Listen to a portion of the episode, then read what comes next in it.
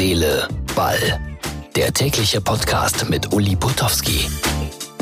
Und das ist die Ausgabe Nummer 93 vom 19. November 2019. Sollte ich etwas hallig klingen heute, dann liegt es daran, dass ich äh, in Budva ein Hotelzimmer bekommen habe, das ungefähr so groß ist wie eine Bahnhofshalle. Verstehe gar nicht, was das soll, aber es ist so. Es sind bestimmt 100 Quadratmeter, braucht kein Mensch. Aber so ist es nun mal. Ja, also heute Montenegro und es gibt Hinweise darauf, dass der erste FC Köln tatsächlich einen neuen Trainer hat. Und Mainz 05 hat auch einen neuen Trainer. Und äh, der eine war bis zuletzt bei Köln, ach, das erzähle ich euch gleich.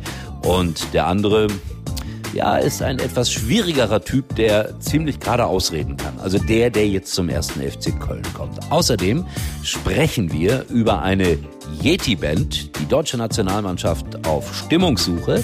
Wir haben ein paar Vorschläge dazu und ich erzähle euch etwas über einen sehr, sehr ungewöhnlichen Elfmeter. Da verblasst selbst der von Uli Hoeneß einst gegen die Tschechoslowakei. So, Herz, Seele, Ball, noch ein kleiner Hinweis und dann geht's los.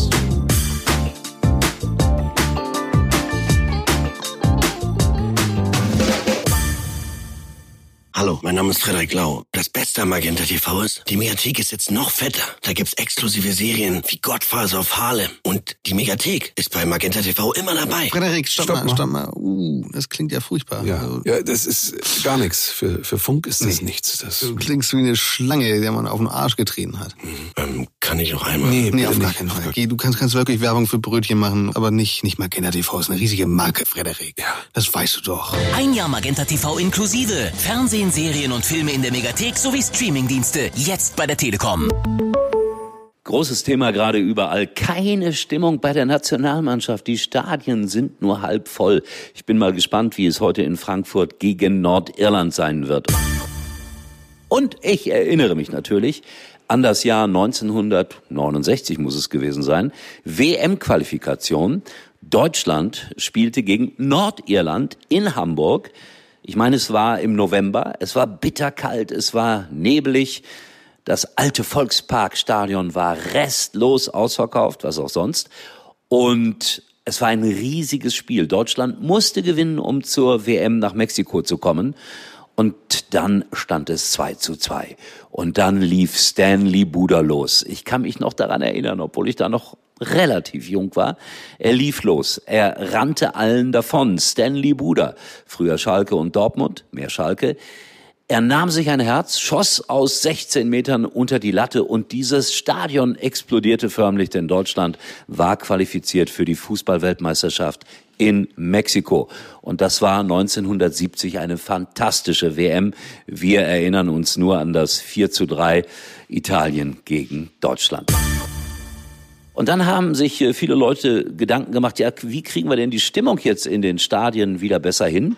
Und Elf Freunde macht sich ja da immer lustig drüber. Und die haben gesagt, Helene Fischer wieder in der Halbzeit singen lassen, einen Witz der Woche in der Pause vortragen oder sonstige tolle Ideen. Die Yeti-Band, die ja da gespielt hat in Mönchengladbach, das war ja schon mal sowas in die richtige Richtung. Ich kann mich übrigens äh, sehr gut daran erinnern, dass ich bei Spielen in Holland immer komplette Blaskapellen gesehen habe und gehört habe vor allen Dingen.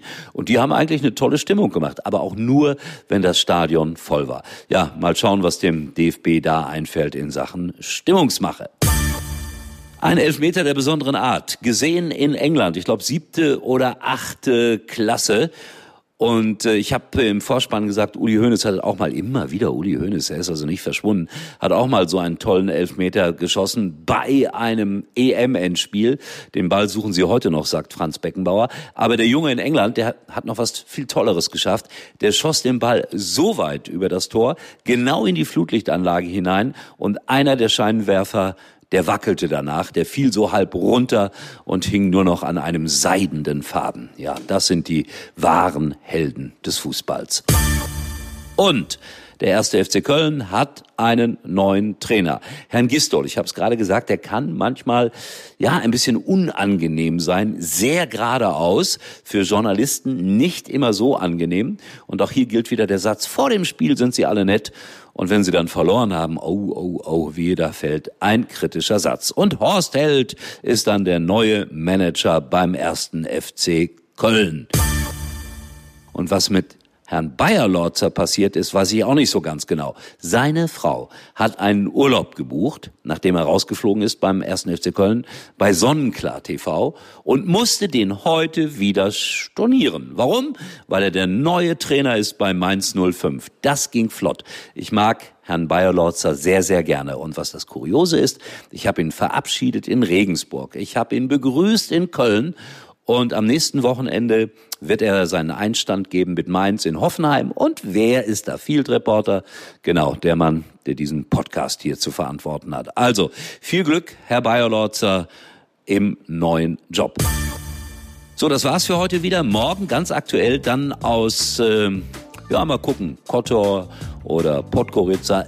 Montenegro gerade, das habe ich euch erzählt. In diesem Sinne, Herz, Seele, Ball, geht auf unsere Internetseite, liked, hinterlasst Kommentare. Ich bin morgen wieder für euch da. Tschüss, euer Uli.